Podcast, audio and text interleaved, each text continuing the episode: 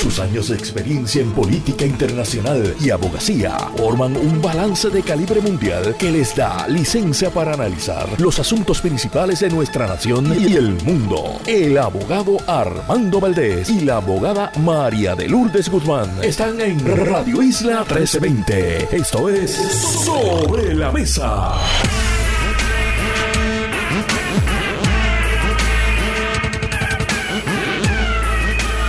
Buenos días Puerto Rico, soy Armando Valdés. Bienvenido al 2024.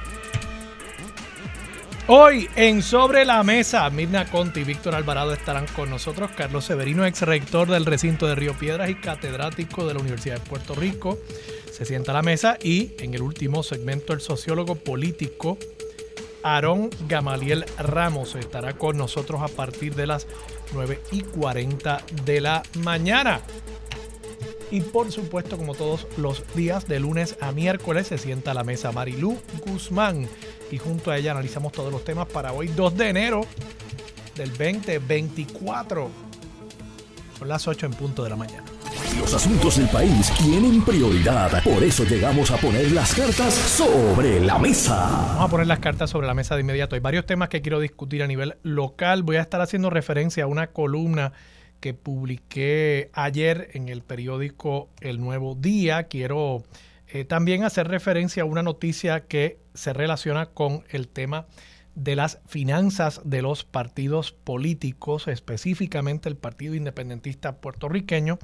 Quiero hablar también de Proyecto Dignidad y el tipo de candidato que está atrayendo a sus filas. Y quiero hablar también sobre una entrevista que se le hiciera al secretario de Desarrollo Económico Manolo Sidre, que es publicada por el periódico El Nuevo Día en el día de hoy. Pero primero, a nivel internacional, noticias que se destacan hoy. Líder de la oposición surcoreana es apuñalado en el cuello, líder del partido demócrata de dicho país y ex candidato a la presidencia.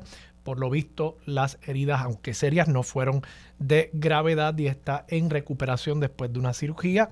En Israel se están retirando algunas tropas de la franja de Gaza, pero se advierte que continuará la guerra en dicho territorio palestino y también hubo una decisión del Tribunal Supremo de dicho país que revierte una reforma judicial que había sido la principal noticia que había salido de Israel durante el 2023 hasta el ataque de Hamas el 7 de octubre. Por otro lado, también el gobierno de Benjamin Netanyahu podría estar tambaleándose próximamente, toda vez que encuestas en el país apuntan a que en este momento la mayoría que actualmente tiene la coalición de Benjamin Netanyahu se diezmaría, se dividiría por la mitad, se reduciría por la mitad el número de delegados que tendrían en el Parlamento de dicho país. En Japón, un terremoto de 7.6 para comenzar el año, lamentablemente, 48 muertes en ese país asiático.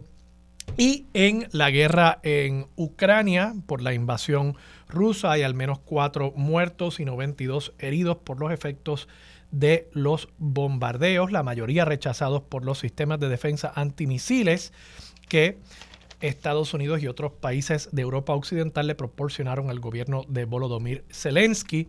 Este nuevo ataque es uno de los mayores desde el comienzo de la guerra a gran escala, de nuevo por la invasión rusa de Ucrania. Eso a nivel internacional para que estén al día.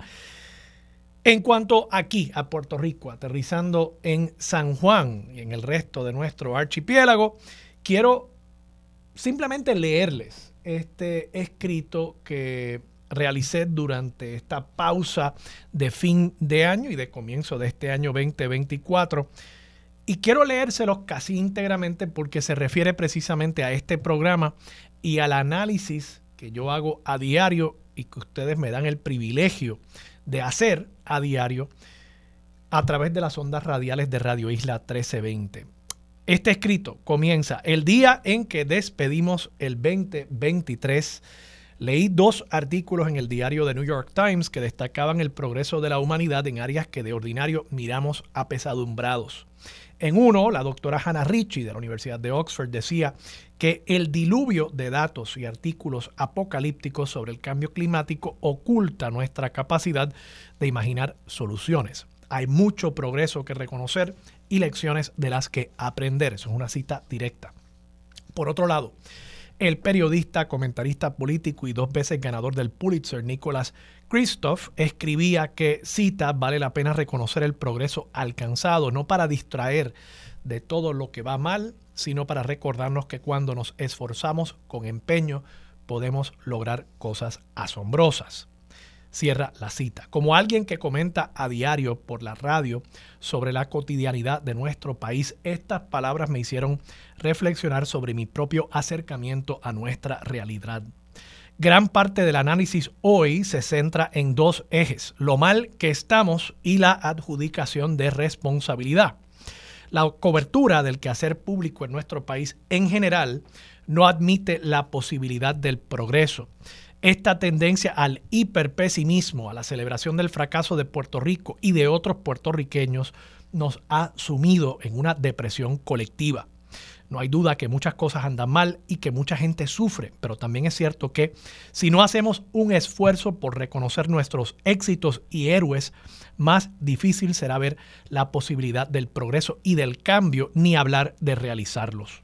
De paso, es común que las administraciones de turno, pensando en la reelección, reclamen que la cobertura mediática no les favorece. Sin embargo, como lo veo, la razón principal que como país tenemos para destacar lo que funciona es que sin ver la luz al final del túnel es muy difícil saber hacia dónde andar. Así pues, me propongo este año hacerme las siguientes preguntas sobre cada tema que vaya a abordar. Primero, ¿es cierto y está actualizado el dato? No creo tener que explicar en tiempos del fake news y la inteligencia artificial por qué esta pregunta de umbral es obligada. Segundo, ¿es dato o anécdota? Acostumbramos aquí a extrapolar la realidad de una persona y decir que es la realidad del país, pero a veces los datos contrastan con la anécdota. Tercero, ¿cuál es la fuente original? A menudo hay datos que se convierten en ciertos por mera repetición en una fuente secundaria tras otra, pero la fuente original no es fidedigna. Pensemos en la perniciosa y desmentida teoría de la relación entre vacunas y autismo. Cuarto, se requiere de más contexto para entenderlo. Por ejemplo, cuando hablamos de pobreza en nuestro país, la medición más común emplea los estándares del gobierno federal. Este dato no es directamente comparable con el resto de los países, toda vez que el Banco Mundial tiene varios escalafones distintos. La pobreza extrema se define como una persona que vive con menos de un dólar 90 centavos por día, mientras que la vara para la pobreza moderada en países de ingreso mediano bajo es 3 dólares 20 centavos por día y en países de ingreso mediano alto es de 5.50 por día.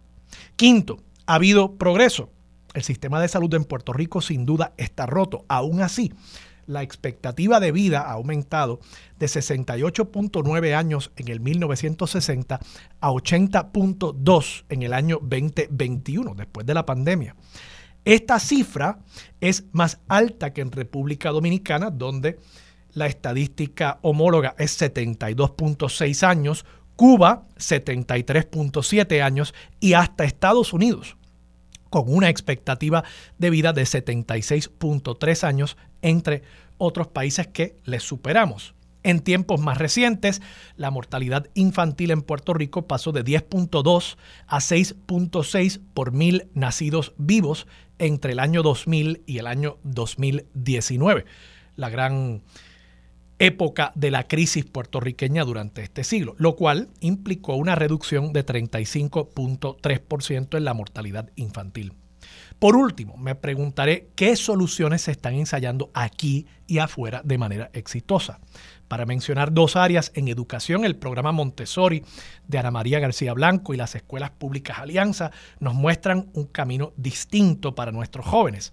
En materia de energía, hemos ido de tener una capacidad reducida y estancada de generación renovable, principalmente hidroeléctrica, a principios de siglo, a tener hoy una creciente y, diversificada cartera de generación solar industrial con 150 megavatios ya instalados, solar residencial con más de 500 megavatios, eólica, viento, con más de 100 megavatios y modelos comunitarios como la cooperativa San Salvador en Caguas y Casa Pueblo en Adjuntas. Nada de esto, que quede claro, significa claudicar a luchar contra la injusticia. Tampoco se trata de celebrar el último comunicado del oficialismo. Gobierno y país no son lo mismo. Se trata de una mirada a sus profesionales, jóvenes, trabajadores y soñadores con el optimismo de lo posible. Desde este espacio intentaré enfocar más en lo bueno sin ignorar lo malo en este año 2024 que apenas comienza. Ese es mi compromiso con ustedes. Hablemos ahora de las noticias del día aquí en Puerto Rico. El Partido Independentista puertorriqueño sigue estando adelante en los ingresos de los partidos. Yo creo que hay que hacer esta distinción. Y creo que el Partido Independentista puertorriqueño ha sido muy efectivo durante todo este cuatrienio en hacer ver que sus finanzas son tanto más fuertes que las de los demás partidos, incluidos, de paso, el Partido Popular y el Partido Nuevo Progresista. Lo importante aquí es destacar que en el Partido Independentista puertorriqueño, candidatura y partido esencialmente son una misma cosa. O sea, en la medida en que el Partido Independentista puertorriqueño no celebra primarias, y establece su candidato a la gobernación por una vía alterna. No estoy aquí pasando juicios sobre si es democrático o no, simplemente estoy estableciendo un hecho. Ellos designan el candidato a la gobernación y no tiene un reto. En la medida en que eso es así, el Partido Independentista puertorriqueño se puede enfocar en las finanzas del partido única y exclusivamente. Los demás partidos, particularmente los principales, en la medida en que uno no sabe si el presidente actual va a ser el presidente el día que llegue las elecciones y por tanto candidato a la gobernación, los partidos principales tienden a tener presidentes, miembros, candidatos que están recaudando para sus propias arcas electorales y no para la colectividad. Eso es un defecto de ese modelo, pero es una realidad. Y en ese sentido, de nuevo, creo que el Partido Independentista puertorriqueño, al insistir, nuestras finanzas son más sólidas que las de los demás partidos, tiene razón, es cierto el planteamiento, pero como les mencionaba en el segmento anterior, contexto, bueno, pues en contexto ese dato no es tan impresionante cuando uno mira, por ejemplo, en el caso del Partido Nuevo Progresista, las arcas electorales de Pedro Pierluisi, que tiene 4 millones de pesos, y hasta de la propia comisionada residente, que ya tiene cerca de un millón de dólares, mientras que en el caso del Partido Independentista Puertorriqueño, de nuevo, partido que tiene las finanzas más sólidas, según reporta Glorimar Velázquez, y cito aquí directamente del artículo, y esto es del periódico El Vocero de hoy, de acuerdo con el informe de la Oficina del Contralor Electoral, el Partido Independentista puertorriqueño encabeza la lista de recaudos con un balance de 272 mil dólares 723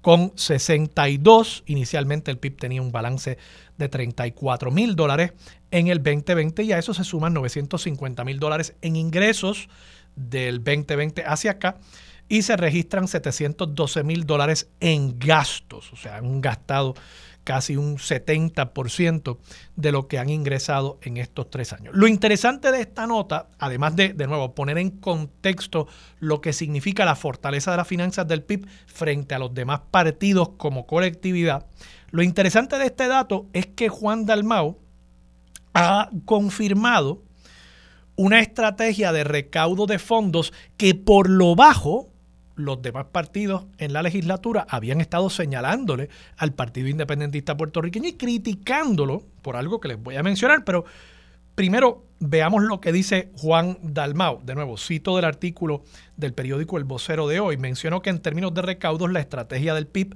descansa en un esfuerzo que se ha trabajado desde hace años, dirigido a que los militantes del partido puedan donar de forma sistemática y constante mediante un descuento automático. Este esfuerzo se ha intensificado, estoy aquí citando directamente eh, del secretario general del PIB, este esfuerzo se ha intensificado y ampliado mediante una campaña a nivel digital para que toda persona, sea militante o no del PIB, se una al grupo de donantes y haga su aportación. Lo que se ha señalado por lo bajo en la legislatura es que la mayor parte de esos recaudos del Partido Independentista puertorriqueño que se han usado como argumento para plantear la solidez de la institución y el crecimiento de la institución, que esta estrategia se ha centrado, sí, en descuentos automáticos, una especie de depósito directo, descuento automático de la nómina de los empleados que trabajan para el Partido Independentista puertorriqueño en la legislatura y en la Comisión Estatal de Elecciones. Y si eso lo hiciera el Partido Popular Democrático o el Partido Nuevo Progresista, me pregunto cuál sería la reacción de los demás partidos. O sea, eso de decir es que nuestros empleados todos se sienten compelidos eh, por su apoyo a la colectividad a tener un descuento directo de su nómina cada quincena para apoyar las finanzas del partido. Si eso pasara en el Partido Popular o en el PNP, pregunto, simplemente lo dejo sobre la mesa, pregunto, ¿cuál sería la reacción de los demás partidos? Y precisamente esto no ha sido algo de lo que se le ha cuestionado en diversos casos de corrupción, de paso, a muchos legisladores, que no estoy diciendo que sea equivalente, porque esto no se trata de sacar dinero para eh, pagarle las deudas de Hacienda o del IRS a Tata Charbonnier, por ejemplo. No estoy haciendo esa equivalencia, pero ciertamente hay algo raro en que una estrategia de recaudación de fondos basada en la en el descuento automático que no se le cuestione algo más al Partido Independentista puertorriqueño. ¿Quiénes son esos donantes? Yo quisiera saber, por ejemplo, si más del 80% de esos donantes que tienen descuento automático, que deben estar reportados de paso en los informes del partido, si más del 80% de esos donantes son precisamente empleados del propio Partido Independentista puertorriqueño. O bueno, empleados del Estado Libre Asociado, de entidades que tienen que ver con el Partido Independentista puertorriqueño, la oficina de Denis Márquez, la oficina de María de Lourdes eh, Santiago y por supuesto las oficinas, diversas oficinas y juntas de inscripción permanente de la Comisión Estatal de Elecciones. Lo dejo sobre la mesa, creo que sería una pregunta importante de nuevo para darle más contexto a esta noticia. Por otro lado, Proyecto Dignidad. Proyecto Dignidad. El domingo 31 de diciembre, Amanda Pérez Pintado publica una nota en la página 10 del periódico y esta nota reseña que más o menos una docena de candidatos de Proyecto Dignidad que se postularán en estas elecciones generales del 2024 para ocupar puestos desde alcaldías hasta escaños legislativos y por supuesto hasta el propio candidato a la gobernación, vienen de ser candidatos o miembros del Partido Nuevo Progresista y del Partido Popular Democrático. Una docena de candidatos que han hecho ese brinco. Y hay una en particular que la citan en este artículo y yo quiero leerles a ustedes aquí esta cita para que veamos a lo que vienen a la política algunas personas, a la política tanto la vieja como la nueva. Cita, estoy citando del artículo. Entre los aspirantes que decidieron cambiar de partido está la candidata a la alcaldía de Sidra, Sheila Dávila, quien no prevaleció en las primarias por el distrito senatorial de Guayama del PPD en el pasado ciclo electoral. Quiero insistir en esto, ella no es que perdió las elecciones generales, es que ella perdió en la primaria. Eh, esta primaria en Guayama salieron electos eh, Albert Torres y creo que Gretchen Howe, es la senadora que ahora es eh, miembro de la Cámara de Representantes. Así que ella pierde contra Gretchen Howe y Albert Torres. Albert Torres es el, escogido. Dávila, eh, Sheila Dávila, dijo que militó con el PPD desde su juventud y trabajó en las oficinas de varios legisladores populares, así como en la oficina de prensa de la exgobernadora Sila Calderón. En su página de Facebook aparece en fotos junto a líderes populares como los exgobernadores Aníbal Acevedo Vilá y Alejandro García Padilla y el presidente del Senado, José Luis Dalmau, entre otros. Dice Sheila Dávila, yo nací en el PPD. La candidata, quien fungió como presidenta de las Mujeres Populares de Sidra afirmó, sin embargo, que el partido, cita, se olvidó de ella tras la contienda primarista porque no la tomaron en cuenta, cita, para ninguna posición estando ellos en el poder. Cuando ellos ganan en el 2020 se olvidaron de esta servidora porque ellos no querían a su lado políticos derrotados. Es parte de malestar, de sentimiento, tanto que he elaborado con el PPD y no tuve ese apoyo. En otras palabras, no le dieron un puestecito, no le dieron un guisito. O sea, está bien, reconozco y agradezco la refrescante honestidad y candidez de eh, Sheila Dávila, la ahora flamante candidata del partido eh, Proyecto Dignidad. Lo agradezco, ojalá más personas fueran tan honestas, pero tengo que insistir en que una pregunta muy válida al liderato de Proyecto Dignidad es si ellos le han hecho algún compromiso a esta persona de que cuando eh, ganen ellos las elecciones o puestos legislativos, si le van a dar un puestecito, un guisito a Sheila Dávila. Porque evidentemente el cambio que ella ha dado de una colectividad a otra no tiene nada que ver con valores y principios políticos, no tiene que ver con ideología, tiene únicamente que ver con que el Partido Popular Democrático le quedó mal, no le dieron un puesto a ella y por eso entonces ella se ha cambiado de partido en espera de que quizás si Proyecto Dignidad gana, le den un puestecito. Chévere, pero de nuevo, eso no es lo que le criticábamos a la política vieja. Precisamente eso no es lo que decíamos. Ay, que es que han llenado la legislatura, el cuerpo de asesores de políticos derrotados. Y entonces ahora los de la política nueva están en la misma. Hmm. Interesante. Vamos a la pausa. Regresamos con Marilú Guzmán y mucho más de Sobre la Mesa por Radio Isla. Quédate en sintonía. Conéctate a radioisla.tv para acceder y participar en nuestra encuesta diaria. Sobre la Mesa por Radio Isla. Regresamos, soy Armando Valdés, usted escucha sobre la mesa por Radio Isla 1320. Marilu Guzmán se sienta a la mesa. Marilu, buenos días. Buenos días Armando y saludos a todas las personas que nos escuchan. Feliz año nuevo. Feliz 2024. Que en este año triunfe la esperanza. Feliz 2024. ¿Cómo tú estás? Así es. Ah, estoy bien, adiós, gracias. ¿Cómo estuvo bien. la despedida de año? Pues estuvo bien, fíjate, yo siempre la paso en familia. ¿En tu casa Este, o- o- No, este año la pasé en casa de, de un tío de mis hijas, eh, una actividad muy chévere. ¿En qué pueblo? Eh, eh, por el barrio de Caimito. Por el barrio de sí, Caimito. San Juan, cerca, no me gusta irme muy lejos. No, a mí tampoco. Yo, yo me voy a la sala. Sí. Yo me voy a la sala. Sí, es lo más sí, lejos que estoy dispuesto a llegar. Mira, pero te pregunto algo. eh, por tu, por dónde estabas, el tema de los tiros. Pues mira, te voy a contar. Eh, eso es campo, ¿verdad? Es, es- campo, pero casi, casi ciudad. O ciudad, casi campo.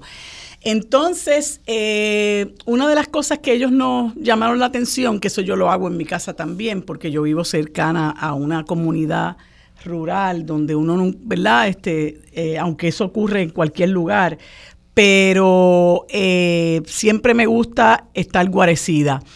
Y, y nos advirtieron que yo lo iba a hacer aún sin advertencias, que poco antes de las 12 pues nos moviéramos al techo, pues estábamos en un área, ¿verdad? De una terraza, de aire libre, etcétera. Entonces nos fuimos a un, a un espacio techado que nos permitía ver la- los fuegos artificiales, eh, un área muy bonita porque se ve eh, mucho de la ciudad hacia el sur.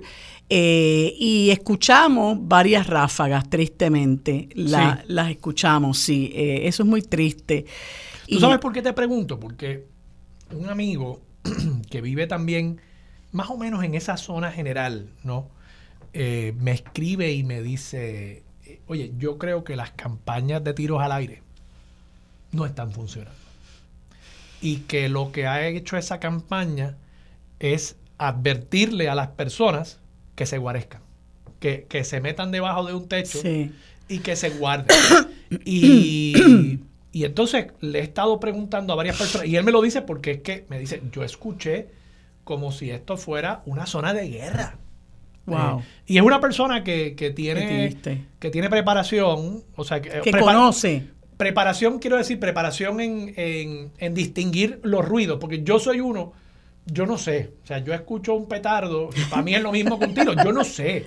O los carros estos. Yo, yo, yo, he aprendido un poco a, Sí, sí, las también. Cosas estas en el mofle. Sí, eso sí a mí se, me hace difícil distinguirlo. de si, son eso, si eso es un mofle o es un tiro. Yo lo que no entiendo es por qué alguien haría eso. Yo tampoco entiendo. Yo le oigo un ruidito al carro y yo lo llevo de inmediato al mecánico. ¿Para qué lo voy a llevar al mecánico? Para que haga ruido. Pero bueno, esos son otros 20 pesos para otro día. El punto es, yo no sé distinguir. Esta es una persona que sabe distinguir. ¿ok? Eh, y, él me dice, mira, eran tiros y fue una cosa, me dice, más que el año pasado. Entonces te pregunto a ti, tú me dices también, Ráfaga. Le he preguntado a varias personas y entonces, pues nada, me, preocupa eso, ¿no? Eh, que, que sí. pues hemos tenido suerte. Pero un día va a salir un niño corriendo al patio a ver los fuegos artificiales y, y, le va a caer un tiro. Y si no estamos siendo efectivos con esta campaña, si realmente no tenemos muertes porque, o más herido, porque la gente se está guardando, pues, pues chévere, qué, bueno, ¿verdad?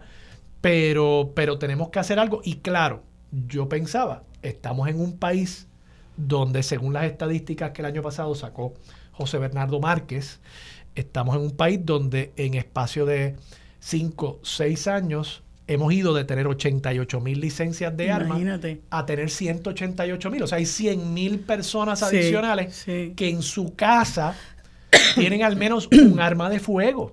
Pues, pues obviamente eh, se combina el alcohol y la celebración y que hay gente que piensa que eso es de lo más divertido. Yo no lo entiendo. yo tampoco. Pero hay gente que piensa que eso es divertido. Sacan el arma y empiezan a disparar. Y, y nada, lo levanto porque podemos celebrar, podemos tener todo el triunfalismo que queremos con que esta campaña ha sido exitosa. Cuare. Sí, e, e, es, muy triste. Eh, pero fíjate, por otro lado, eh, e, es difícil, es complejo el tema porque muchas de estas armas que tienen estas personas son armas ilegales. También. El Estado no ha sido, no ha tenido la capacidad, y me refiero al gobierno federal y al gobierno estatal, de impedir que aquí eh, prolifere la, tenencia de armas ilegales. Pero por otro lado, fíjate cuán eh, eh, paradójico es todo esto, que esto es un país que exhorta a las mujeres a que se armen. Y entonces salió hace un par de días, lamentablemente no tengo la, noticia aquí, pero salió un, un, reportaje el otro día donde se cubre la cantidad de mujeres que, se han ido armando, ¿verdad? Eh, porque por un lado se, se, está, se está creando este culto a la tenencia y posesión de armas que es peligrosísima, ¿verdad? Tenemos gente en la legislatura eh, promoviendo la flexibilización de la aportación y, posesión de armas de fuego, tratando de eliminar la distancia que hay entre una armería y una escuela. Tenemos ese tipo de legislador que yo espero que podamos salir de ellos muy pronto.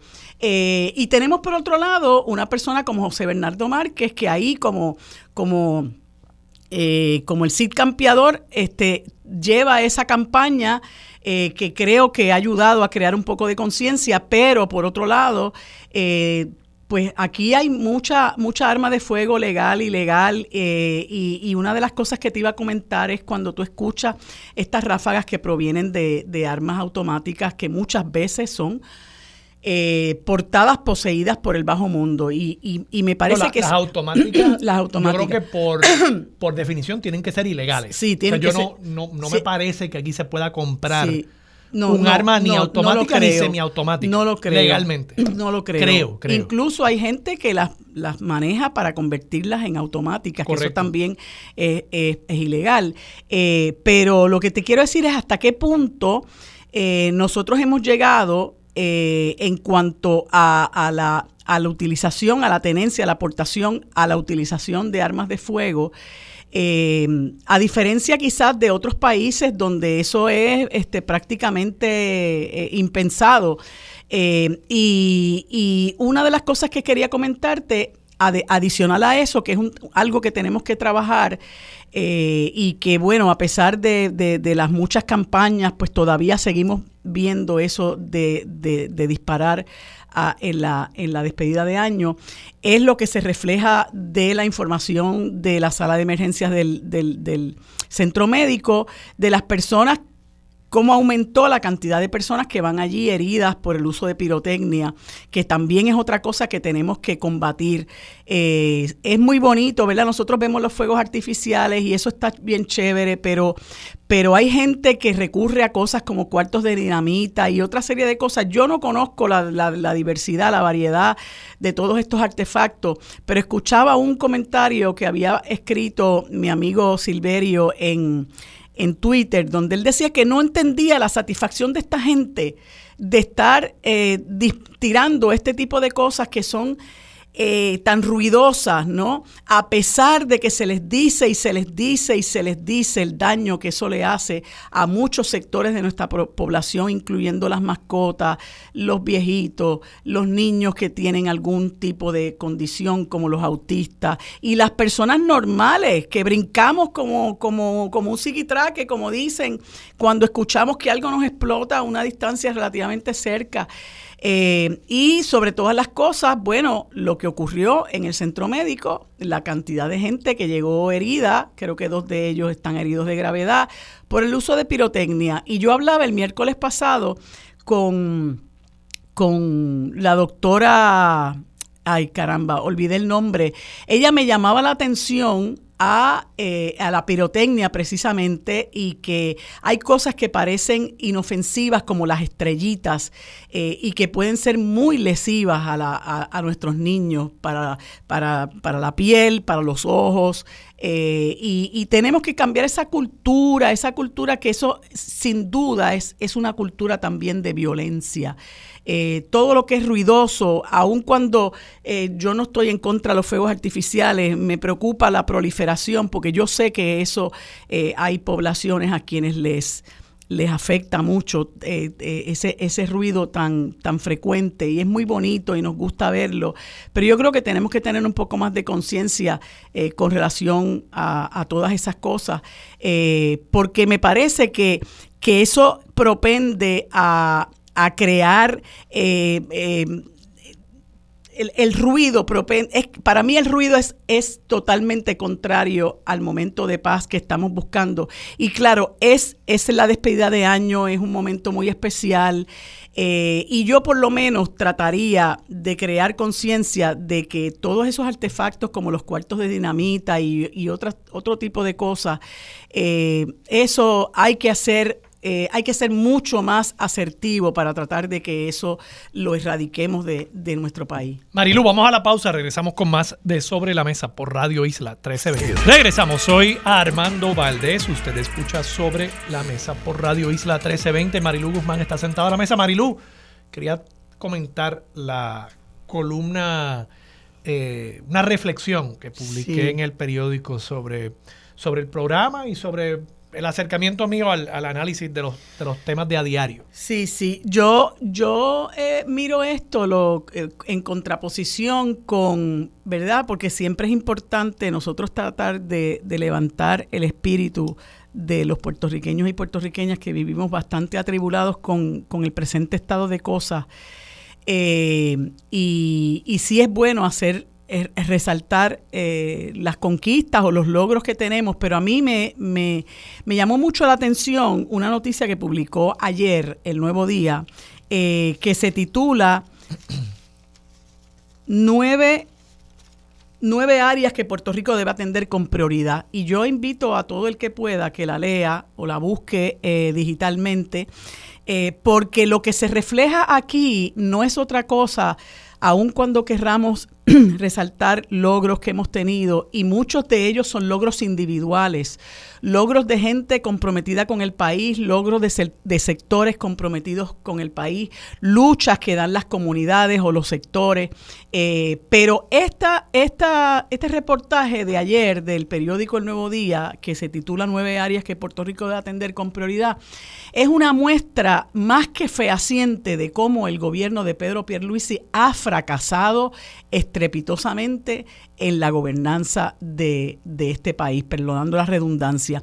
Y este, este reportaje menciona todas las cosas que son desafíos, que son problemas sin resolver, eh, que son escollos que encontramos diariamente en nuestra vida y que se refieren, que es lo que más lo que más quisiera acentuar, se refieren a asuntos de derechos esenciales.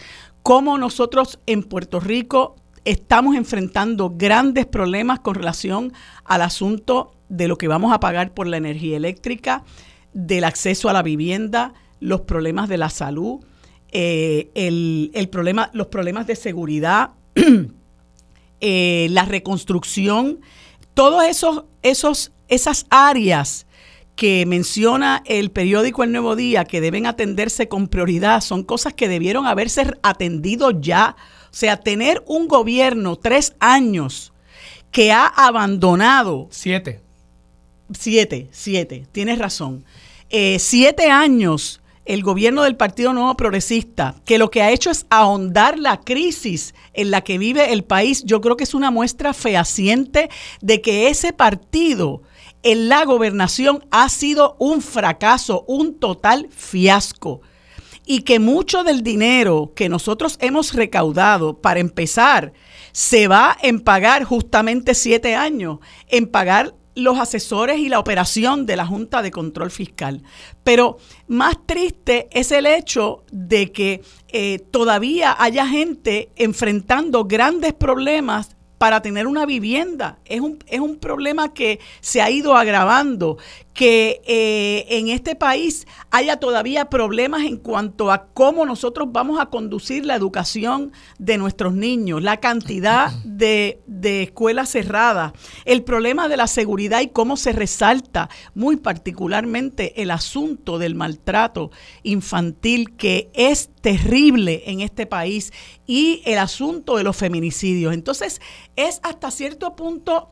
Eh, un cinismo, me parece a mí, ¿verdad? Después de todo lo que ha pasado con, el, con, con la primera orden ejecutiva eh, sobre emergencia por, por, la situación de violencia de género, que otra vez, pues la, la, la renovaron, por decirlo así, ¿no? Pero hemos visto que esa primera orden ejecutiva que emitió el gobernador Pierluisi, pues no nos ha servido prácticamente de nada. Yo no sé quién puede decir que eso fue un triunfo, que se ha logrado nada, porque el primer fracaso fue darle la espalda a la propuesta y a la promesa de implementar un currículo de perspectiva de género y que se hable, eh, como dice eh, en, la misma, en la misma noticia, eh, que eh, que bueno, que, hay uno, un, currículo de, equidad, de valores, eh, pues eso ha existido siempre, eh, me parece a mí. Y sin embargo, el asunto de los feminicidios va en aumento. Nosotros tenemos un problema de raíz que no se atiende. El asunto de la seguridad en términos de que pues los policías están mal pagados o los policías se van del país, como eh, incluso ha habido una ola de violación a derechos civiles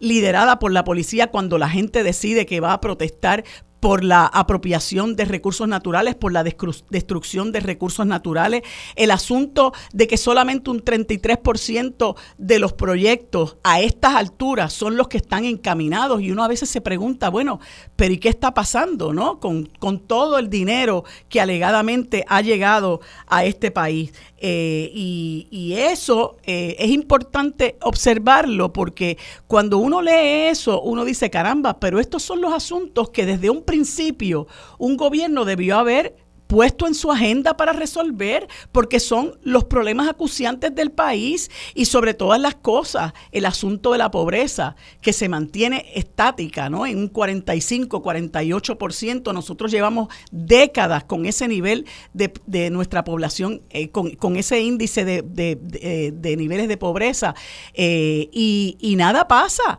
Aquí se nombró una comisión para, para combatir la pobreza hace como dos años. Yo no sé qué, qué, está haciendo, yo no sé qué ha pasado con eso. Todos son cuestiones de, de, comité eh, eh, para, para manejar cosas que después todo queda en nada. Hablaba yo ahorita con Armando fuera del aire de lo que vamos a discutir, algo que discutiremos mañana, que es la entrevista que le hacen a Sidre, y cómo él dice que este año, que es su último año, esperamos, eh, al frente del Departamento de Desarrollo Económico y Comercio, él espera que haya un desarrollo económico interesante. Así que eh, a, a, ese nivel estamos, que, ¿no? La verdad que Manolo Sidre, en este puesto, una figura que, que generaba tanta simpatía, uh -huh. ¿verdad?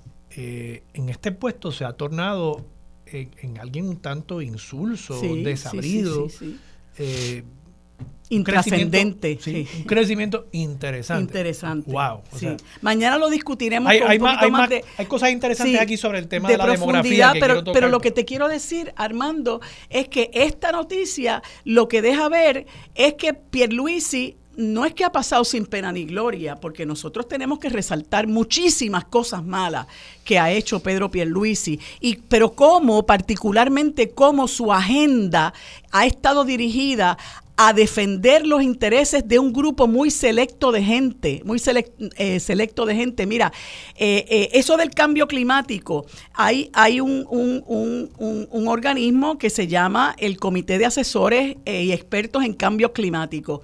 Y, estas personas, nosotros que particularmente so, somos un archipiélago, vivimos rodeados de agua, estas personas han hecho 104 recomendaciones a Pedro Pierluisi.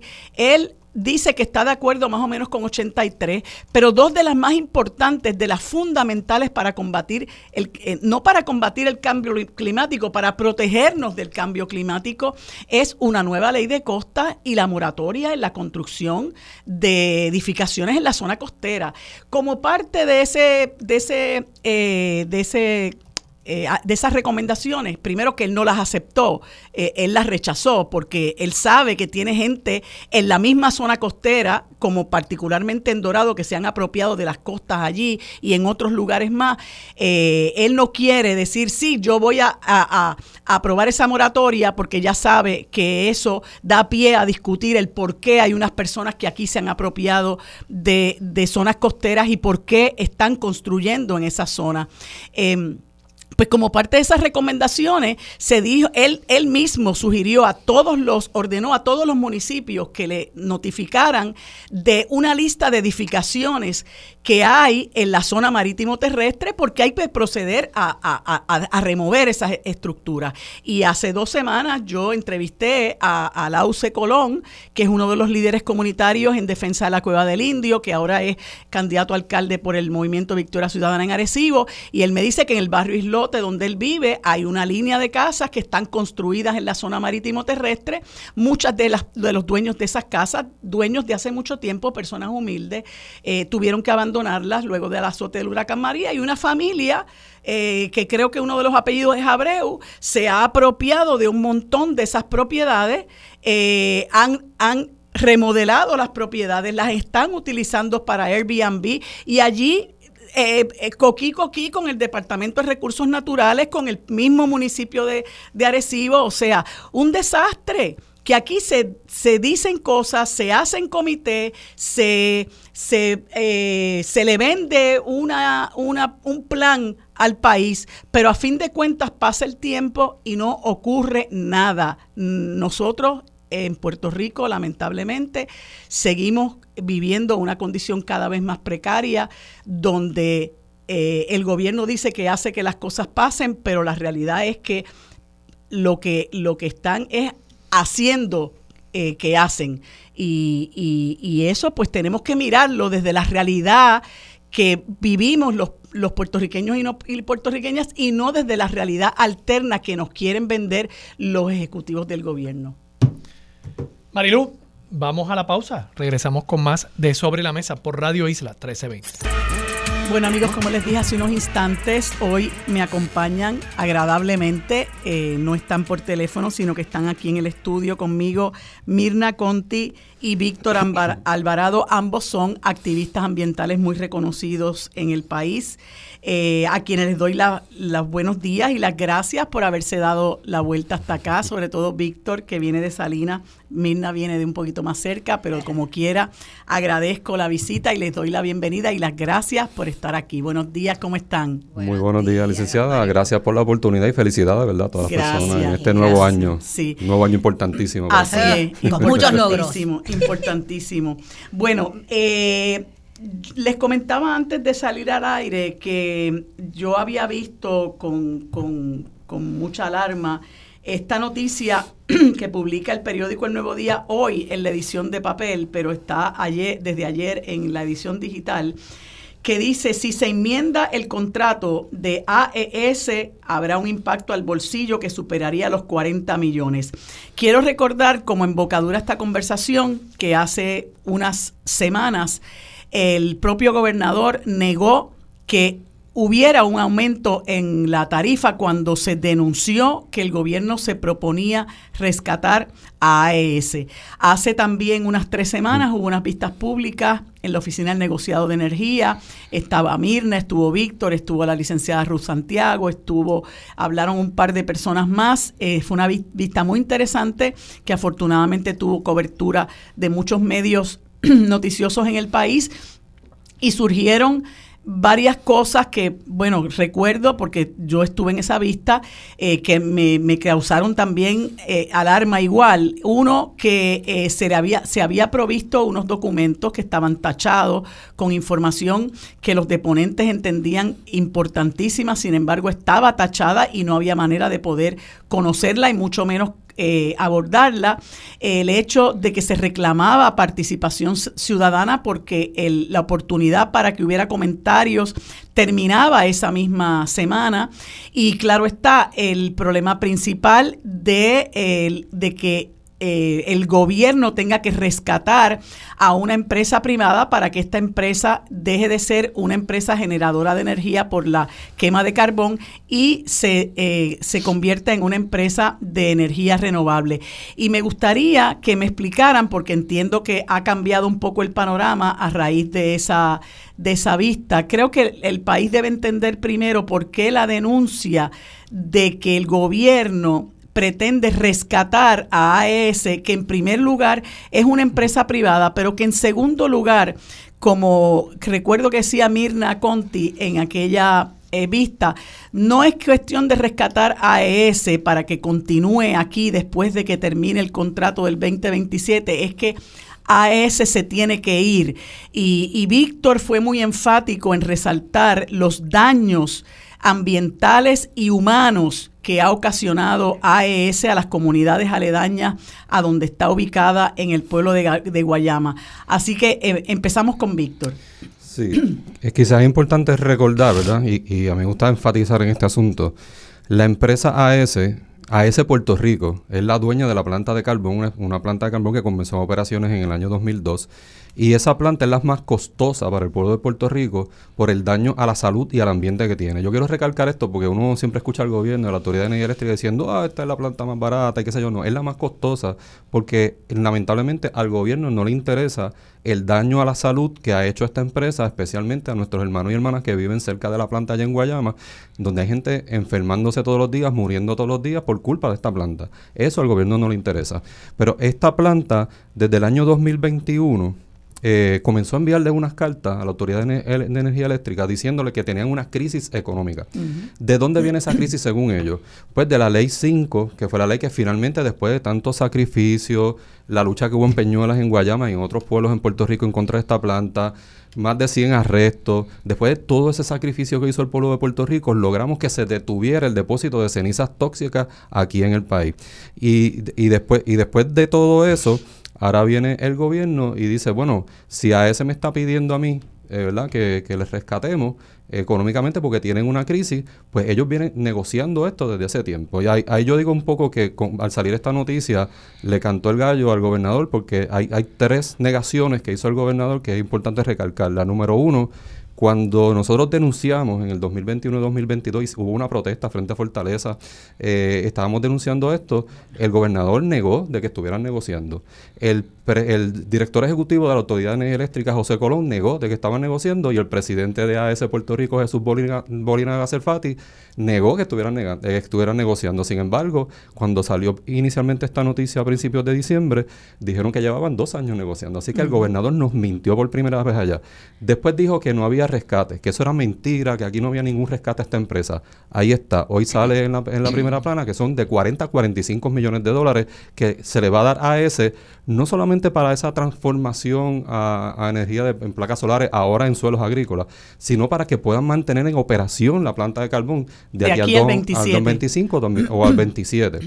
Y la tercer, lo tercero que negó el gobernador era que ese dinero iba a salir del bolsillo de la gente. No, aquí no va a haber aumento de la luz, dijo el gobernador rápido.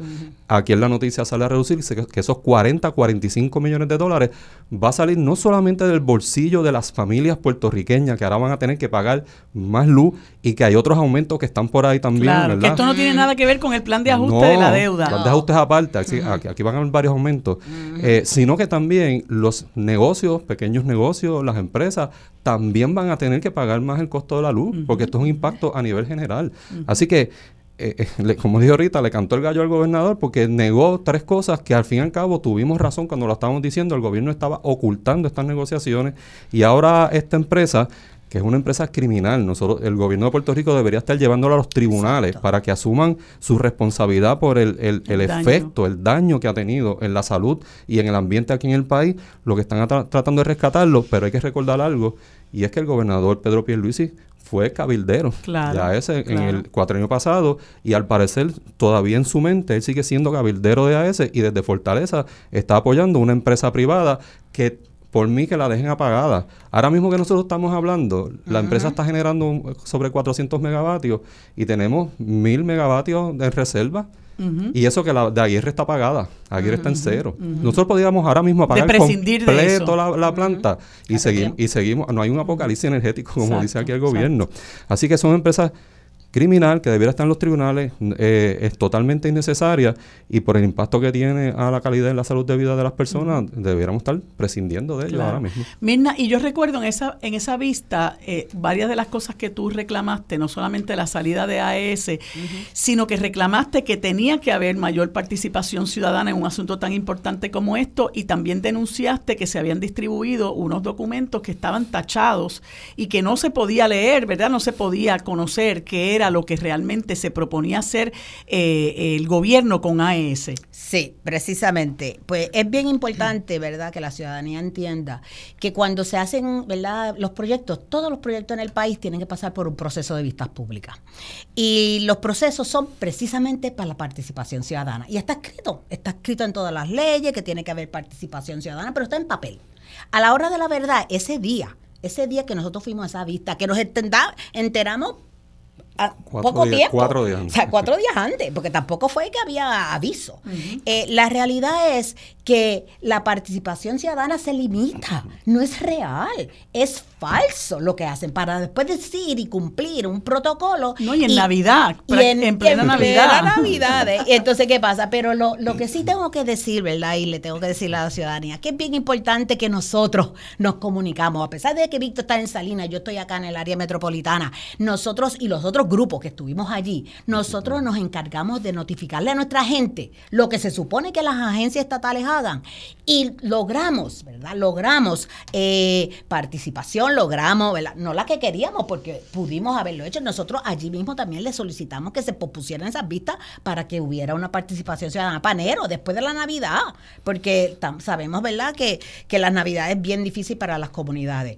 Pero aquí lo que yo quiero señalar bien, bien importante es que aquí AES es una compañía aprobada, Marilu. Es una compañía que nosotros sabemos que es mentirosa, que ha contaminado el país, que ha matado gente con sus contaminaciones, porque la gente se muere en Salinas y en, Guayama, en todo ese sector. Porque no estamos hablando de, datos que nosotros nos inventamos, es que sabemos. Seguro. Y la, la Escuela de Salud Pública ha hecho estudios que ha probado la contaminación de, de las comunidades los suelos nuestros, cuántos municipios, más de 14 municipios con cenizas tóxicas, todavía al día de hoy estamos hablando. Nadie ha hablado. El negociado no le dice a ese, vete, límpiate, todo, sácate toda esa eh, cenizas contaminantes de esos municipios que está contaminando y afectando la salud de nuestra gente. Eso es fundamental. Y yo también quiero señalar, volviendo a lo de la participación ciudadana, es que Fíjate, nosotros llegaron, ¿verdad? Pudimos llevar a algunas personas de Salinas que son, afectadas, afectadas al día de hoy con inundaciones causadas por AES, con, perdón, por Zero One, las, las plantas, ¿verdad? De las placas solares que ya están allí. O sea, esto no es tan fácil como se pinta. Y el gobierno quiere darlo, oh, esto es la última Coca-Cola en el desierto. Y, y lo que sí tengo que señalar, cuando nosotros llegamos allá abajo, que fue la prensa, como tú bien dijiste, y tuvimos gente de la comunidad y qué bueno que llegaron y pudieron hablar. Pero ¿sabes lo que nos pasó cuando subimos? Nos obstaculizaron la entrada. ¿Y qué eso hace? A Víctor y a mí no, porque Víctor y yo llevamos décadas en esto. Y sabemos que a lo contrario, más coraje nos dio, pero nos intimidaron la gente de la comunidad y la gente de la comunidad, que era fundamental que en ese récord de esa vista pública se dijera lo que ellos estaban sufriendo, no se atrevieron, porque te intimida, Marilú, eso es así, uno no sabe, sabe, ay, sabe, te ponen tantos obstáculos. Y yo quiero, eh, ¿verdad?, reforzar mucho de que a pesar de que lo que hablamos allí, dijimos las informaciones contundentes, señalamos esos documentos que todavía los tengo aquí frente a mí, y es que cada vez que veo esas líneas negras, yo me pongo, es que te digo así, porque te dicen, ah, estos son los documentos que se van a discutir en las vistas públicas. Perfecto. Pero entonces, porque uno está impuesto a participar en estos procesos. De momento, cuando vemos todas esas líneas negras, ah, es confidencial. ¿Cómo que es confidencial? El país se va a afectar, las comunidades se van a afectar, y tú me vas a decir a mí que tú me vas a tapar lo que yo tengo que saber para, para por lo menos comentar si me opongo o no, por lo menos. Sobre todo cuando, cuando son unas vistas ante, ante el negociado de energía, que no sé si ustedes coinciden conmigo, pero me parece que es una agencia que ha perdido la confianza del país, ¿verdad? Porque cada vez que nosotros vemos que ellos intervienen, eh, nosotros los vemos eh, apoyando eh, en los casos, en los casos de, en el caso de los aumentos tarifarios a Luma, pues los apoyan. En el caso de la AES, pues ya vimos cómo estas vistas se quería, se iban a dar prácticamente en cuartos oscuros. Yo estaba presente cuando se hizo la, la denuncia de personas que estaban siendo impedidas de, de subir a la, a la oficina diciéndoles que estaba lleno el salón cuando no era cierto, porque allí había sillas de sobra. Pero me gustaría saber, ahora que ustedes eh, se divulga todo esto, ¿no? ¿Qué, ¿Qué es lo que se prevé que ocurra próximamente? Mira, es importante que con toda esa desconfianza que uno tiene con la agencia en términos generales, porque sabemos, ¿verdad?, que todas tienen una política pública que tiene el gobernador de proteger a la ES.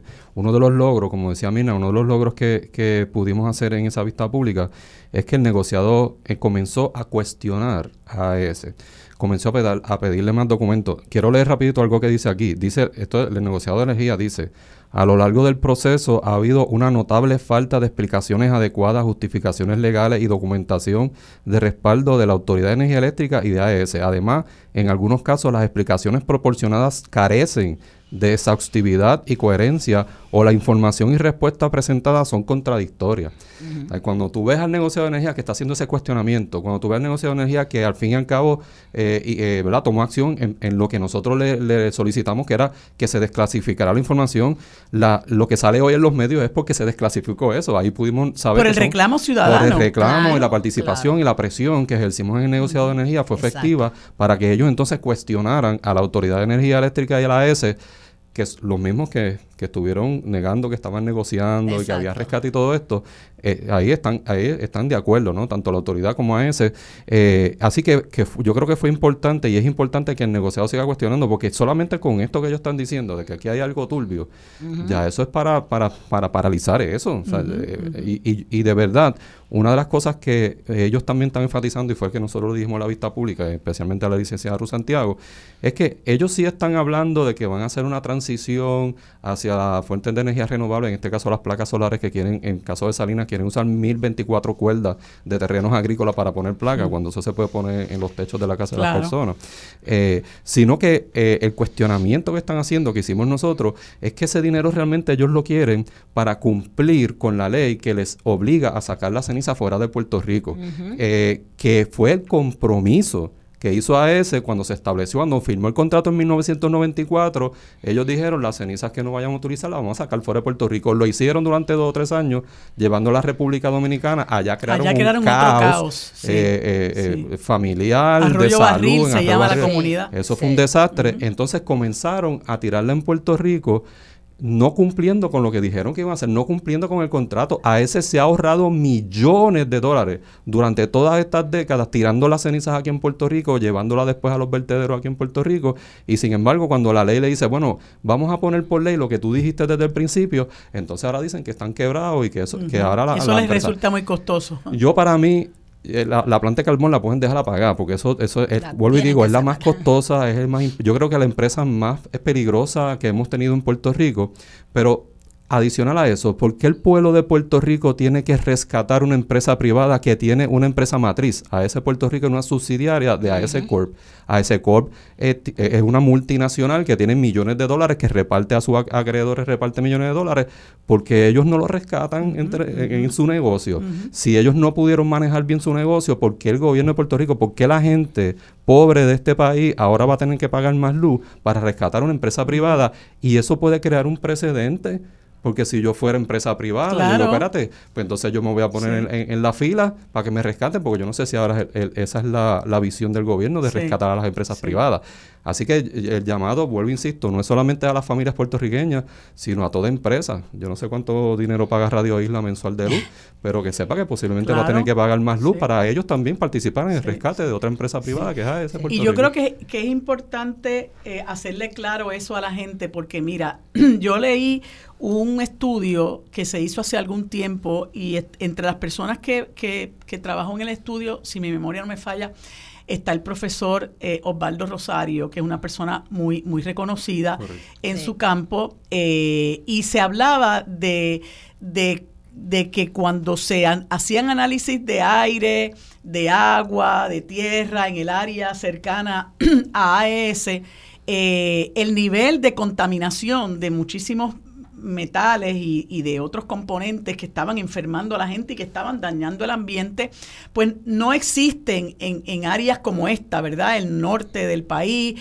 Y entonces mucha gente como a mí no me perjudica, pues no lo siento, no, no, no reconozco la urgencia del problema eh, y creo que es importante que creemos conciencia no solamente de la, la, amenaza que se cierne en cuanto al aumento del el costo de la energía eléctrica, sino también que hay unas comunidades que están sufriendo, que nosotros tenemos que solidarizarnos con ellos, porque si nos pasara a nosotros reclamaríamos la solidaridad del resto del país, que hay que solidarizarse con una, unas comunidades que llevan décadas eh, eh, denunciando esto y que, como bien señalaba Víctor, eh, son comunidades que están sufriendo el daño a su ambiente y también el daño, el daño terrible a su salud. Sí, precisamente, este Marilú, eso es bien importante porque la ciudadanía tiene que entender, ahora mismito AS contaminó el acuífero del sur,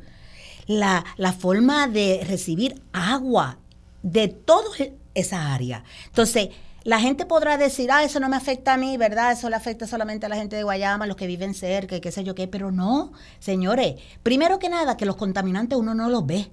El viento los carga. Si el polvo de Sahara, como decíamos nosotros en la cuestión de cuando luchábamos en contra del incinerador en, en Arecibo, era que el polvo de Sahara cruza todo el Atlántico y las partículas son mucho más grandes. Estamos hablando de partículas pequeñitas que nos afectan, se nos alojan en nuestros pulmones, que precisamente el doctor Osvaldo Rosario ha sido nuestro perito en esto y que nos ha explicado que lo ha entendido perfectamente. Y por eso eh, uno hace este llamado que la gente hay que levantar la voz, hay que ser solidario porque nos afecta a todos en un momento dado.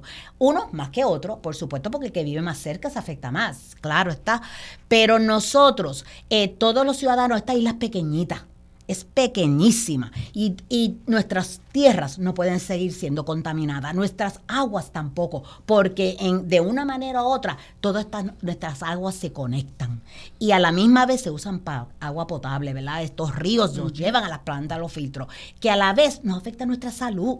Y por eso es que es bien importante que tú no puedes separar esto. Y, y yo le hago este llamado, no se haga de oídos sordos. Hicimos ese reclamo con cuando era la lucha en contra del incinerador, que era en Arecibo, la gente se creía que, ah, pues eso es Arecibo nada más, eso no nos afecta. Allá estaba la industria lechera, que todo el país Sí, recibe, sí, ¿sabes? sí, Que, que no era tan y fácil. esa gente se iba a servir de, de- del lago. Sí, eh, de- del lago Dos Bocas y del caño, tiburones Ajá, que eh, iban a usar el agua. O sea, es que, es que todos estos proyectos son proyectos que a la misma vez, este, ¿verdad? Son dañinos realmente a largo plazo a nuestro país. Y más cuando son proyectos que lo hacen contratos por 25 años. Más. Sí. O sea, ya nosotros llevamos que se van a cumplir los 20 y pico años de AES en el 27, que se tienen que ir. Y entonces vamos a seguir extendiendo la hora porque dice, claro. ay bendito, ahora AES es tan bueno, ellos quieren este ahora hacer energía renovable. Mira, señores, en, en terrenos agrícolas, o sea, ¿qué clase de, de negocio es este? ¿Qué clase de negocio? Y por eso es que me solidarizo con Víctor,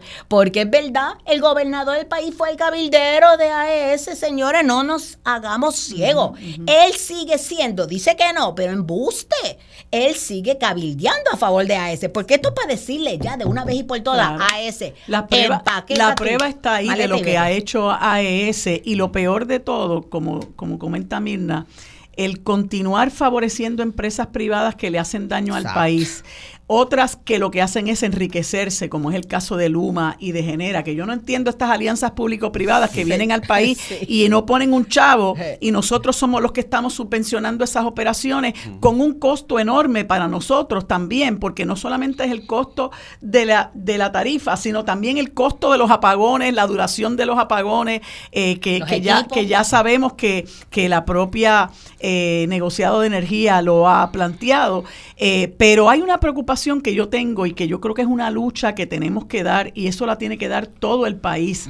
Eh, y es esta pretensión del gobierno de favorecer la colocación de plantas de placas solares en terrenos agrícolas.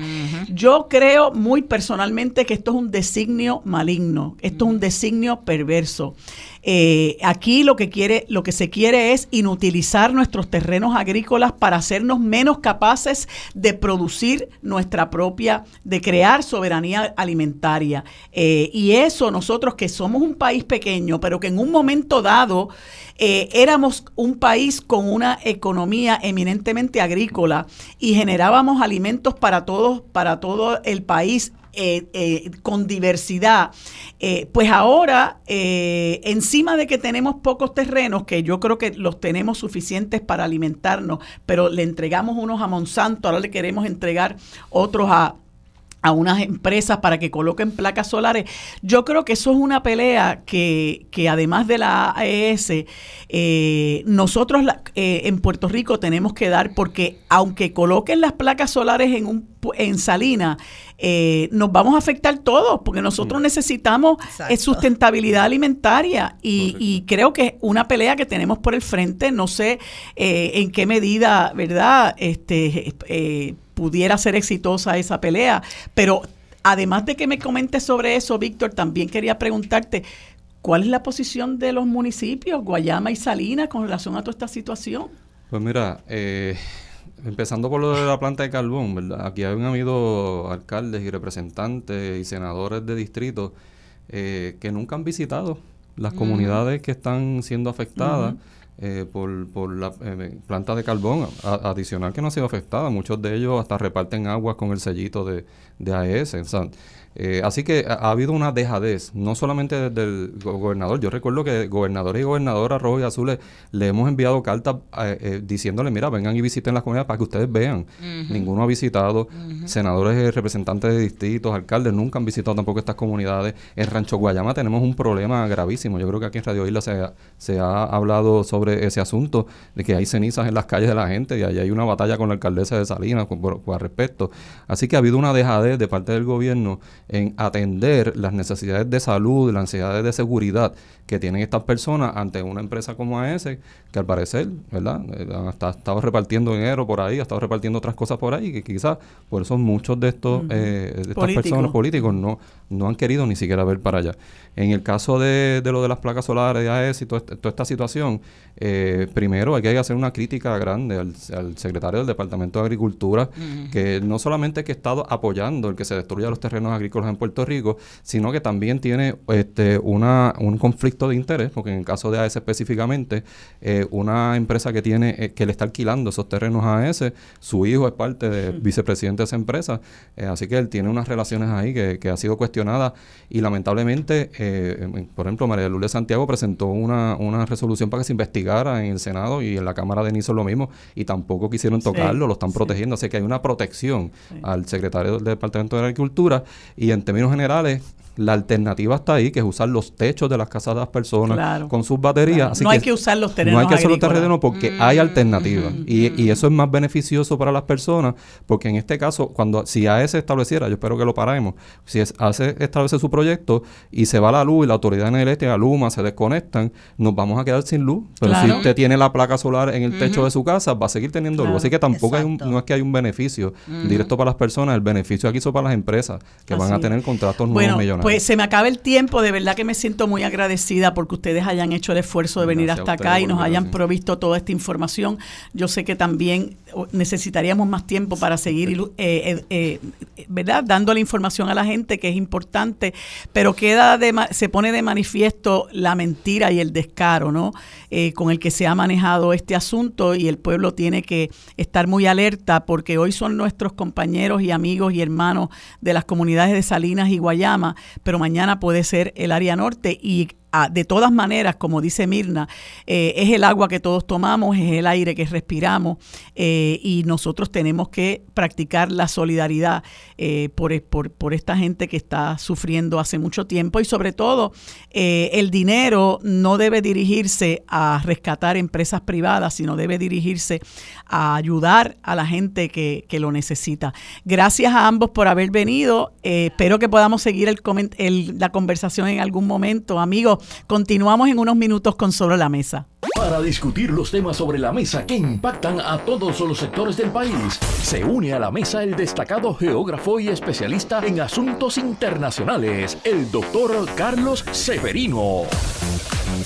Bueno amigos, en este segundo segmento que siempre dedicamos los martes a discutir política internacional, nos acompaña el querido amigo y profesor Carlos Severino Valdés, a quien le damos los buenos días, nuestros más sinceros deseos de mucha felicidad y, bienestar en este año nuevo. Y la bienvenida por estar con nosotros un martes más en este primer martes del año. Saludos, Carlos, ¿cómo estás? Eh, saludos, Marilu, grato de estar nuevamente eh, un martes, pero específicamente el primer martes del año, como tú dices, y muchas felicidades a ti y a todas las personas que participan del programa y todas las radioaudiencias, por supuesto. Pues mira, le comentaba al profesor Aarón Gamaliel Ramos, con quien conversó en el último segmento, que faltabas tú para ser de 4-4, porque todos los panelistas han venido hoy al estudio y él está aquí al lado mío y te va a escuchar. Ah, eh, pues mi saludo al buen amigo eh, y destacado intelectual Aarón Gamaliel Ramos. Así es. Eh, que es un lujo tenerlo aquí conmigo. pues, eh, Carlos, me enviaste unos temas y hay uno que particularmente me interesa y es esta noticia de que Sudáfrica radica formalmente una demanda ante la CIJ, me dices que es la CIJ porque ahora mismo no, no sé. Es decir, la Corte Internacional de Justicia. Ah, la Corte Internacional de Justicia, por, por genocidio contra Israel. Eh, ¿qué, ¿Qué representa esto y qué tú crees que ocurra, verdad, ante un conflicto que, que ya lleva, eh, va para los tres meses eh, y que es una cosa pues que a todo el mundo nos tiene el alma, ¿verdad?, atribulada. Eh, así es, sí, sí. Pues la, la Corte Internacional de Justicia, a primera instancia, es el órgano máximo eh, judicial de la Organización de las Naciones Unidas.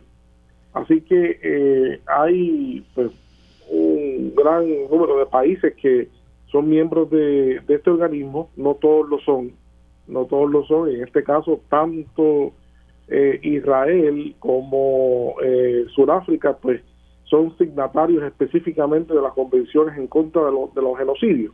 Así que hace, hace muy interesante esta, esta acción de Sudáfrica. Primero es porque eh, se ha hablado mucho desde que estalló eh, eh, esta conflictividad en, en Gaza. no son pocos los miembros de la comunidad internacional que han hablado de esa posibilidad y se han, y se han expresado eh, eh, para, para ir a, esta corte. Sin embargo, nadie lo había hecho formalmente. Es la primera vez entonces que alguien da un paso concreto hacia esa hacia esa acción y eso ocurrió la semana pasada cuando el gobierno de Sudáfrica pues interpuso esta causa formalmente en la, en la Corte Internacional y además hizo hizo público el documento de recepción oficial que la Corte emitió una vez llegó el, el documento, ¿no? Algunas personas pues eh, pues piensan que, que Sudáfrica pues es un país que, que, es bien significativo el que haya hecho esta acción eh, y, es porque eh, no solamente porque es un miembro pleno de, de, la corte, un miembro importante de la corte, sino porque también de los BRICS porque también Sudáfrica ha sido muy respetuoso eh, recordemos que, que no hace mucho tiempo Sudáfrica, aún siendo estrecho colaborador del gobierno de Rusia con Putin, pues le pidió, eh, sabemos que le pidió regularmente que no viniera a Sudáfrica a la reunión de los BRICS porque pondría al gobierno de Sudáfrica como miembro de la Corte Internacional de Justicia, habiendo una causa también de arresto en contra de, Putin, lo ponía en una posición difícil, ¿no? Así que eh, eh, ahora, pues Sudáfrica, este mismo gobierno que actuó eh, con mano mano de, con mano decisiva en contra de la, de la llegada de Putin allá, ahora es el que le pone una causa a Israel. Así que tiene tiene tiene significado. ¿Qué va a pasar? No lo sabemos. Sabemos que la Corte Internacional de Justicia pues está también eh, tiene tiene eh, eh, muchos muchas fisuras tiene muchos muchos huecos ha sido atacada por inconsistencia por parcialidad por selectividad en, en, múltiples ocasiones. Ahora sería un momento pues donde podría determinar realmente el futuro de este organismo sin, para para conocer su que puede ser garante realmente de un nicho tan complejo como, como este, como esta acusación de genocidio. Además, es un país que, que no solamente acusa a Israel de genocidio, sino también que lo acusa de, apartheid. Y si alguien conoce bien el, tema del apartheid en el mundo, pues precisamente es, Sudáfrica. Así es. ¿Y, qué, ¿Y tú crees que eso pudiera dar paso a que otros países tomen la decisión de hacer acciones similares eh, me imagino, me imagino que ahora, una vez interpuesta esta causa por parte de Sudáfrica, pues habrá unos procesos en los cuales pues eh, habrá otros países también que participarán. No, no conozco el detalle, ¿verdad?, de la jurisprudencia en términos de la Corte Internacional de Justicia en este caso, pero supongo que, que la respuesta a tu pregunta es que sí, es que participarán otros otros miembros eh, la Corte ya ha dicho que los próximos días va a ser una primera vista, pues porque también Sudáfrica no solamente está pidiendo encauzar eh, a, Israel por genocidio, sino que está pidiendo un cese y desista de inmediato de, las actividades de los bombardeos. Eh, así que eso se verá para ver si se emite eh, rápidamente ese, tiene, tendría efecto algo así como un interdicto, como le llamamos aquí, como le llaman los abogados aquí en Puerto Rico a eso. Y también me estás comentando que, que en Yemen los hutíes anunciaron que han terminado el entrenamiento de 20.000 reservistas para combatir en Gaza mientras Estados Unidos y el Reino Unido se encuentran preparando una intervención militar sobre el país ribereño del Mar Rojo, que tú sabes que ahí se han dado unos conflictos eh, en el Mar Rojo y, creo que eh, hubo alguna acción militar de parte de los Estados Unidos eh, ayer o antes de ayer, para que nos comentes sobre eso, Carlos. Sí, sí, este, el Mar Rojo pues se ha puesto muy muy difícil.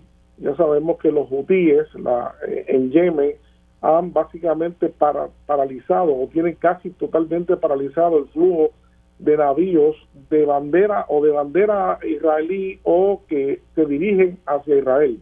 Eh, esas, esas son las, las, eh, las causas en contra de los, las, embarcaciones que, que se están ahora este, seleccionando por parte de los hutíes muy, muy selectivamente, ¿no? Para afectar única o exclusivamente o mayormente eh, eh, las cadenas de suministro en Israel, ¿no? Ese es el objetivo de, de ellos.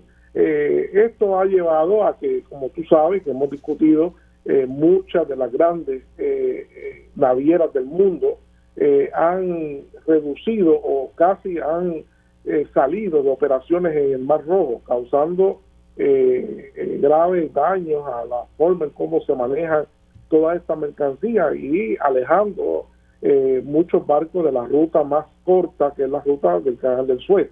Ahora bien, eh, este anuncio, este anuncio que hace lo que los hutíes de que acaban de entrenar a 20 mil reservistas y que están listos eventualmente para entrar en combate, pues yo lo vemos como algo que podría ocasionar una escalada muy, muy fuerte. Eso no se contemplaba, se tenía muy callado, por lo menos este, de parte de Yemen, pero esto podría ser una amenaza, además porque dicen que ahora con, con los 20.000 que han entrenado, comienzan a entrenar 20.000 reservistas adicionales.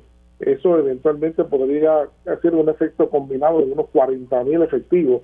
Eh, y habría que ver cómo entran allí, y finalmente van a Gaza y cómo irían, pero no deja de ser no deja de ser algo que hay que tomarlo muy en serio, porque si algo ha, nos ha demostrado los yemeníes es que aparte de su fragilidad económica y de su ausencia en el, en el mundo, ¿verdad? Como un país significativo, pues ha dado señas muy claras de que eh, cumple con lo que está diciendo que va a cumplir, ¿no? en, en, el caso del cierre, el cierre parcial del Mar Rojo, lo han hecho cumplir.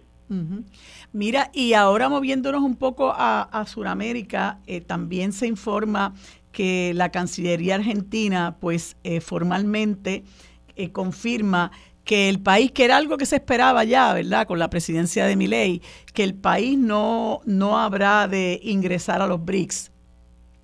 Finalmente, finalmente luego de, ¿verdad? Sabemos que en el poco tiempo que conocemos a Javier Milei, pues sabemos que es una persona que da para adelante y, para atrás, eh, pero en este caso, pues sí, acaba de cumplir finalmente una de sus promesas de campaña y era que no se iba a ingresar al BRICS, ¿verdad? Al, al, mundo de, este grupo de países que cada vez se, expande, se consolida y crece eh, su, su ámbito económico, ¿no? Así que eh, Argentina queda fuera, esto es significativo, pues porque eh, los dos países eh, con los cuales Argentina tiene mayor comercio en el mundo, los dos socios principales de Argentina son Brasil, Brasil y China, que son parte del BRIC. Todo iba a indicar que un ingreso, un ingreso de Argentina al BRIC iba a consolidar sus relaciones comerciales, tanto con China como con Brasil, que es su vecino inmediato, su gran vecino inmediato. pero pues esto no, esto no se ve, todo parece eh, que él va a seguir continuando acercándose, primero en términos geopolíticos, a la, a la órbita de, de la, del otro lado de, del bloque hegemónico que es Estados Unidos con, con el Reino Unido, eh, y que entonces con esto lo que hace es que deja claro que geopolíticamente no está en, eh, abrazando la causa de la multipolaridad eh, que muchos otros países del sur están, están haciendo. Y además, por último, pues también esto implica que, que hay una, una intención ciertamente de continuar con la dolarización cuando el, el BRICS, pues todo, todo el mundo lo conoce de la intención contraria. El BRICS busca la desdolarización, ¿verdad? Cada vez menos uso del dólar y ahora eh, eh, mi ley lo que hace es que reafirma el uso del dólar en el país y para las relaciones internacionales.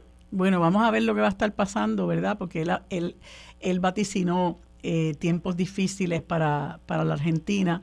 Eh, ya como comentábamos la, semana pasada, unos grandes sectores del país estaban en la calle denunciando sus políticas económicas, así que hay que estar pendiente de qué, de qué ocurre allí y también eh, este conflicto en Gaza que como te comentaba, pues tiene al mundo consternado. Gracias Carlos por haber estado conmigo hoy como todos los martes. Seguimos conversando la próxima semana. Que tengas buen día.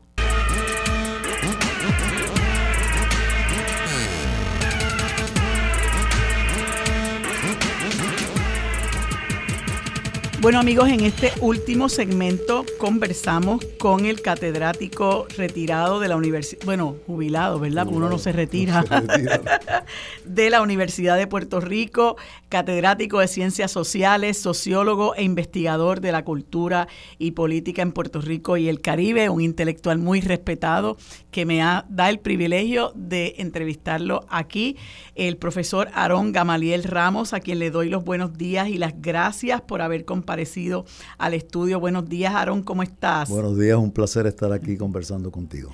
Bueno, pues yo quise conversar con Aarón en estos días donde parece que no hubieran así muchos temas porque la gente está en, en tiempos festivos, pero siempre tenemos que mantener el pie, los pies en la tierra y me parece que conocer historia es muy importante para nuestra formación como, como personas, ¿no? Eh, eh, y cultivarnos con lo que es eh, la historia sobre todas las cosas. Y, y, Aarón Gamaliel publica una, una columna muy interesante el pasado 30 de diciembre que se llama La crisis de la Pax Americana y comienza por indicar que los imperios antiguamente utilizaban eh, el vocablo latino pax para distinguir la trayectoria histórica de un imperio que en sus ejecutorias lo que buscaba era crear la paz, ¿verdad?, entre, entre las naciones, la paz y la estabilidad entre las naciones. Y habla de la Pax Romana, que luego la Pax Británica, y cómo luego de la Segunda Guerra Mundial, pues eh, se resurge el imperio estadounidense eh, y qué es que es que, que, el imperio estadounidense, pues desafortunadamente, no ha, em, no ha continuado con esa misión, ¿verdad? O esa visión de lo que era la Pax que pretendían establecer estos imperios y me gustaría profundizar un poquito más sobre ese sobre esa columna con el profesor Ramos. Bueno, quiero, gracias por la invitación. Quiero inicialmente decir que hay una, eh, todo un debate menor, porque no es un debate público, sobre eh, de dónde viene el concepto, la, visión de Roosevelt, de Theodore Roosevelt, de, que es como comienzo el artículo, de que la, pax eh, o la paz de, de alguien con poder se da mostrando eh, el poder que tiene, solo con mostrarlo. Y, Roosevelt mismo decía que era un proverbio africano, pero nunca se ha podido determinar eso, de que, de que viene de África, pero sí sabemos que los jefes tribales en, el África, en distintas eh, naciones, culturas del África, eh, usaban un bastón, un cetro, un cetro, un bastón que, lo mostraban y con mostrarlo evitaban guerras porque nadie se iba a meter, nadie iba eh, eh, a, querer quitarle el bastón. El proverbio dice, habla en voz baja y lleva siempre un, un gran garrote y llegarás lejos. Y ese garrote, ¿verdad? que es el bastón del, rey o del príncipe de, una comunidad. Y, la propuesta mía en este artículo es que Estados Unidos, a diferencia de Roma y del Reino Unido, que fueron las, dos, grandes imperios antes de Estados Unidos, eh, no siguió ese ejemplo. Y que el siglo XX, quiero decir esto con mucha énfasis, el siglo XX es el siglo de mayor guerras en la historia humana. El siglo XX. Nunca hubo tantas guerras. Entonces, claro, no, Estados Unidos no quiere decir que no pudo establecer su hegemonía. hegemonía la tiene el padre que con mirar a sus hijos, los hijos respetan. respetan, ¿verdad? No tiene que pegarles, basta con mirarlos. Bueno, pues estamos en un mundo en el cual Estados Unidos demostró desde el comienzo que prefiere las guerras a la paz.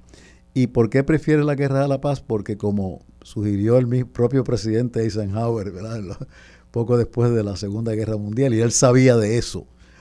Estados, el, este, Estados Unidos se nutrió mucho y se nutre hoy día de la industria de los armamentos y cada guerra pues le genera mucho beneficio económico a Estados Unidos y es por eso que tuvimos guerras como en, Corea, en Vietnam.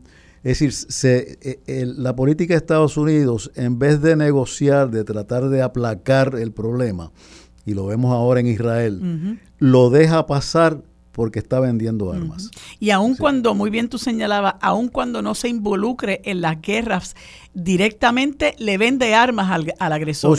Oh, como pasó en Arabia Saudita, que le vendían eh, armas para luchar contra Yemen.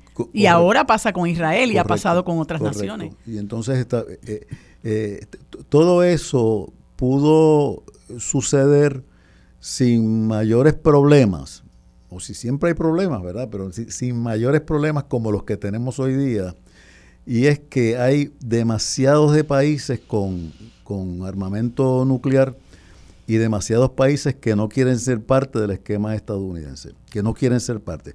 Pero un país como China no se va a subordinar a Estados Unidos, un país como Rusia no se va a subordinar a Estados Unidos. Hay muchos países de tamaño menor eh, que tampoco quieren hacerlo y entonces lo que está sobre la mesa es si en vez de un imperio promoviendo una pax o, una paz que se logra mostrando su poder, ¿verdad? porque ya hemos visto que eso fracasó. En el caso americano eso, fracasó absolutamente. Repito, nunca hubo tantas guerras como en el siglo XX, nunca en la historia. Eh, debemos tratar de fomentar un mundo que tenga dos características. Una, que, sea multipolar, que haya distintos, distintos países eh, estableciendo su eh, en control de sus zonas. ¿Qué hace Estados Unidos metiéndose en los mares de la China? ¿Qué haría si los chinos se meten en los mares de ellos? Ese tipo de cosas. Eh, y que sea un mundo en el cual cada país decida su modo interno de operar.